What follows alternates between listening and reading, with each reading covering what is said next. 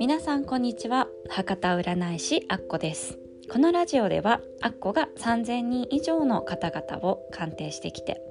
特に恋愛結婚について気づいたり思ったりしたことをお話ししていきたいと思います。ラジオについてのご意見やご相談はプロフィール詳細にある LINE 公式アカウントよりお受け付けしております。また Spotify では Instagram でストーリーにシェアできますので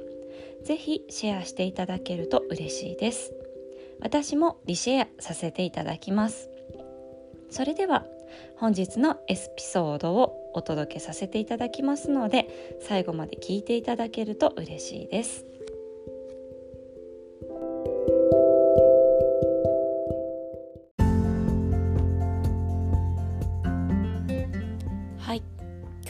お話はほくろ占いですね。ほくろ占い、うん、顔についてお話ししたいと思います、えー、私の戦術にあんまり表には出していないんですが時々鑑定させていただく時に目立った方は顔のを見てですねアドバイスをさせていただいています。でこちらの番組では恋愛と結婚についてですねあのお話をさせていただいてますので今日はですね久々に、うん、4年前ぐらいにですね元祖の占いの講座を受けた録音のデータが残っていてちょっと聞き返してみたらあこれ面白いなとあの思ってですね復習がてらと言ったらあれですがお話をしたいと思います。でこの恋愛系はですね恋愛結婚色恋男女関係の問題っていうのはあの目で見るんですね眼相上では。え目尻の横から耳のところが最小球といって、まあ、妻愛人とかを見るあの球になります。宮になります。で目の下っていうのが男女球って言って、あのー、男女の問題ですねを見ていきます。で今日はですね簡単にお話しするので、まあ、参考程度にお聞きいただければと思います。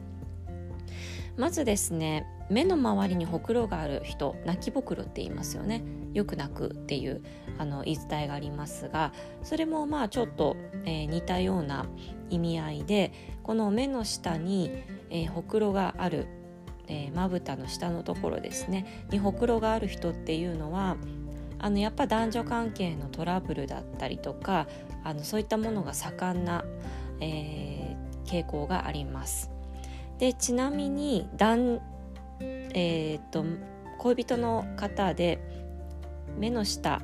の右側と左側でまた、えー、年上か年下っていうのも分かります。例えば右目の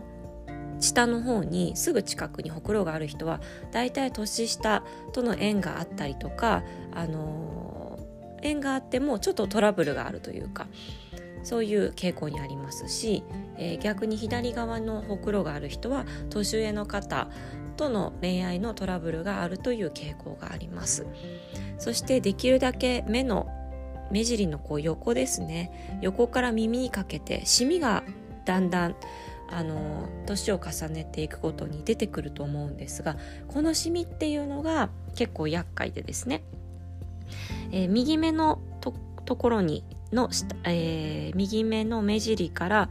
耳のところにほくろがやたったりしシミが出てきた場合はちょっと浮気をしやすい傾向があります。そして逆に左の目尻から耳のところのにシワがある場合シミがある場合は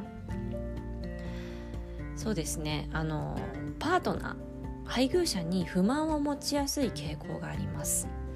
ですので是非ですねあのシミがここのところにある。まあ結構シミできやすいところですよね。シミがである方は是非あのシミ取りあとほくろがある方はほくろを取るっていうのをぜひしていただいた方がですね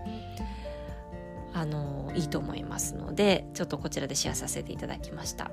であの詳しくまあ元祖を見ていただきたいっていう方は鑑定で見させてはいただいておりますが私自身ちょっと鑑定で元祖をもう元祖で2時間みっちりっていうのは ちょっとできないので、まあ、ちょっとワンポイントアドバイスみたいな感じであのいろいろですね。経済運とかそういったものも見れますので、えー、鑑定の方、えー、興味ある方はお受けいただければと思います。はい、今日はちょっと簡単に元祖講座の恋愛編ということで、えー、お伝えをさせていただきました。また何か思いついたことがありましたらお話しさせていただきます。是非ですね LINE の方でこういったものを話してほしいということがあったらですねどしどしご意見いただければと思います。それでは今日も最後まで聞いていただきありがとうございます。良い一日をお迎えください。あっこでした。